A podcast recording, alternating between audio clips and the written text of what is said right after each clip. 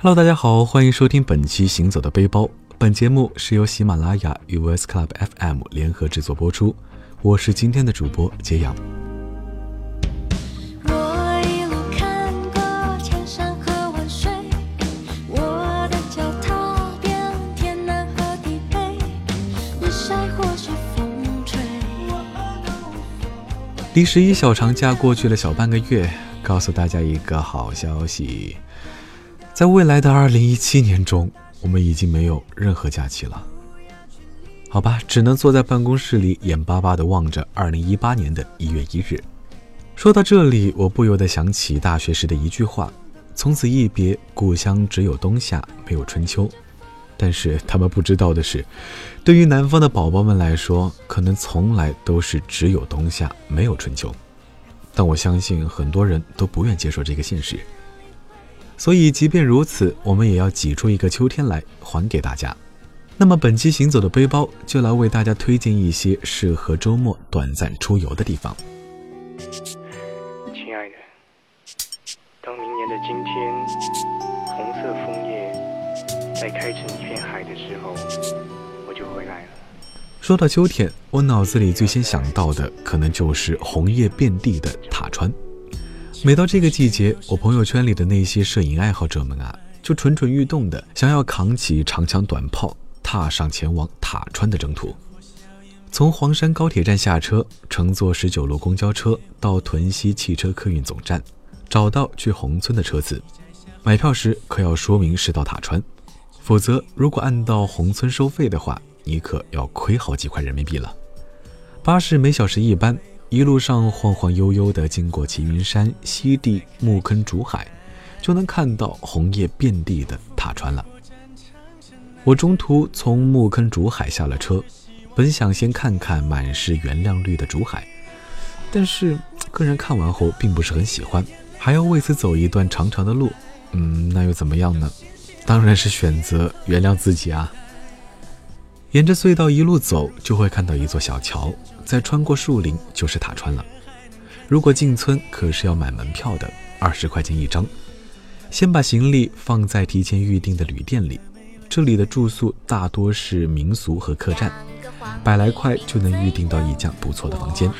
当然，如果你们是情侣档出游，想要一间浪漫的大床房，那我们也是没有意见的。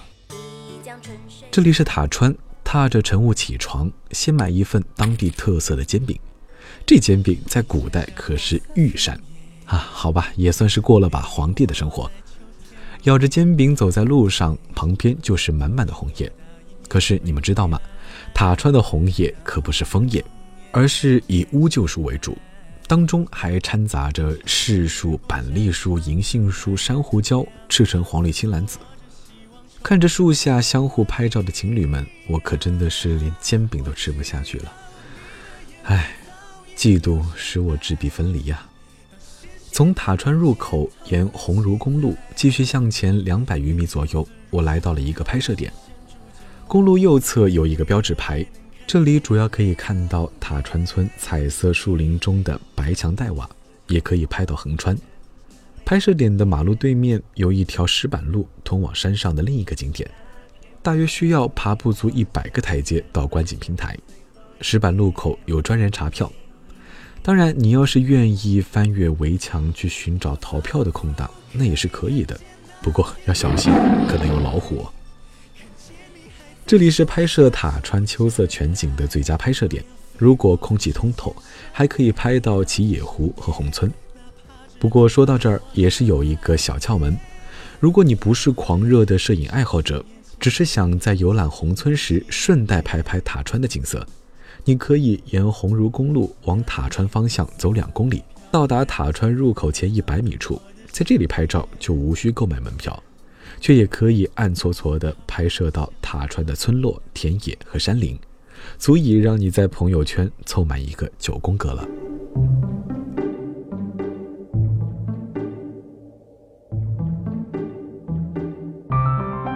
如果你走累了，那就不妨跟着我一起。找一家隐于小巷中的茶馆，点上一壶祁门红茶，翘着二郎腿，披着自拍照，再点一两个小菜。悠闲度过这样的秋日午后。这里有上好的茶叶，也有最好吃的臭鳜鱼。哎，别看它黑乎乎的，还叫这个名字，鱼不可貌相。尝一口，保你鲜的眉毛都掉下来。吃饱喝足之后，差不多就可以收拾收拾行李，踏上回去的归途了。由于只有短暂的周末可以出行，考虑到塔川也许只有离江浙沪包邮地带的亲们比较亲近，揭阳也想为北方那旮瘩的豪爽妞、豪爽爷们儿推荐一个看红叶的好地方，那就是江西婺源。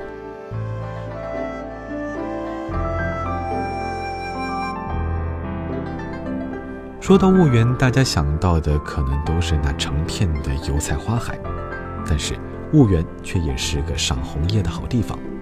不同于塔川的乌桕树，婺源的红叶可是正宗的枫叶。不知道今年上半年大火的《欢乐颂二》，大家有没有看呢？我在《欢乐颂二》中最喜欢的一对 CP，关关和谢童相约去采风的地方，就是婺源的汪口古村。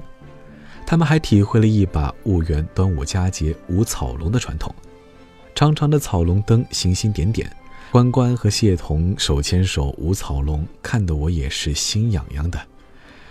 来，嗯，我给大家介绍一下，嗯，好吧，我也没有可以介绍的人。呼吸，被弃权冰冷空气。自己像孤单却又空虚。和朋友乘着高铁来到婺源县城北站，县城很热闹，餐馆很多，随意的找了家饭店，竹笋烧肉、菊花菜糊豆腐、醋溜鱼片、小排萝卜汤等等，只要九十块。粉蒸菜和糊菜也是当地的特色，在当地有无荤不蒸、无素不糊的说法。吃完饭到客栈，如果是两三人一起来的，就可以和老板商量包车的事宜，价格大约在两百到三百一天。这时若是窗外下着雨，那大可不必担心是不是萧敬腾来婺源度假了。有时候这里的天气就是这样，晚上下雨，白天却又是大好晴天。第二天醒来，司机拉着我们到县城美食街上去吃早点。婺源特色小吃很多。比如在路旁的小摊上买一碗气糕，以粗糙的早稻米为原料，浸泡一晚后磨成粉，加水变成米浆，在一块面板上抹平，撒上香菇、干笋、虾米等佐料蒸熟，出锅后切块，撒上葱，根据口味拌上老干妈食用。外形有一点点像凉皮。又比如说是在行走的古巷，拿一块色泽金黄的紫糕，嵌着火腿粒，像是方形的粽子，黏黏的，很有嚼劲。走在静静的小巷子里，抬头感受甚至湿气的秋日早晨，简直是美滋滋啊！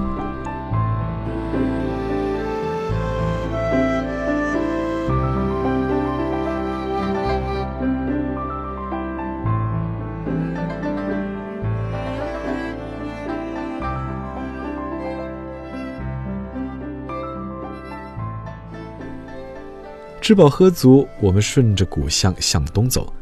散落在古巷中的建筑保存得非常好，随处可以看见幽深的古村小巷。巷子里，当地人现做现蒸的小吃灰果子、野爱果，热腾腾的放在简陋的自制蒸锅里，散发着白白的蒸汽，很诱人。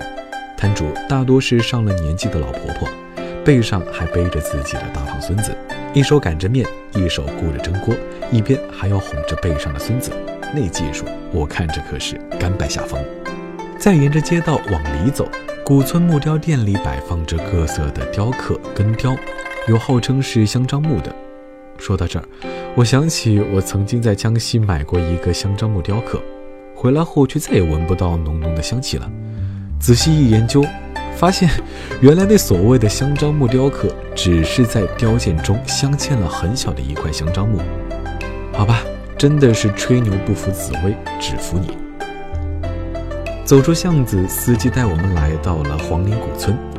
在这里，你可以看到每家的房檐旁边有一盘盘红色和黄色的辣椒和农作物，颜色鲜艳，简直就是东方的五渔村。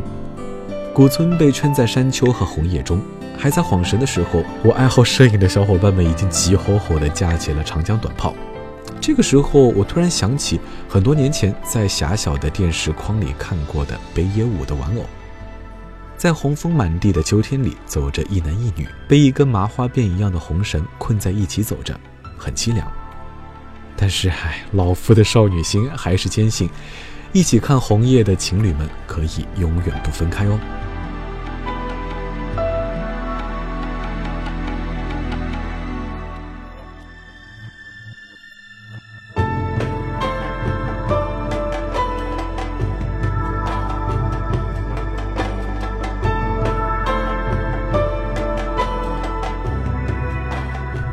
其实走到这儿，我深深地体会到了旅行别样的乐趣。不同于人挤人的热门景点，不同于目的性的游走在各大商场和街道之间，来到这样一个地方，不见得是为了做些什么，而恰恰是为了可以不做什么。谈恋爱的小伙伴们，要是觉得礼物送不出心意，或者是根本搞不清 YSL 的色号，那么不如在这样一个秋天的午后，带着另一半，来到一个陌生的城市，放空自己。策划一场浪漫的周日游，单身的小伙伴也可以放下你们吃鸡的手和商丘的心，没有在丽江完成的使命，说不定在美丽的塔川和婺源就能完成了。好了，以上就是本期行走的背包为大家推荐的内容。最后节目中照例为大家回复一些小问题。前两天呢，我在微博上收到了一名 ID 叫做 MCC 小小鼠的私信。他说：“我在上海的某所大学里读书，有了一个喜欢两年的女生，却一直只是好朋友的关系。她非常喜欢徒步旅行，想要听我介绍一些适合两个人徒步旅行的地方。其实，我觉得如果是短期旅行的话，徽杭古道就是个不错的选择。在这里，我也祝这位朋友能够尽快的表白顺利。好了，我是揭阳，欢迎大家关注我的微博钱大江，谦虚的谦。”那今天的节目就到这儿，我们下期再见。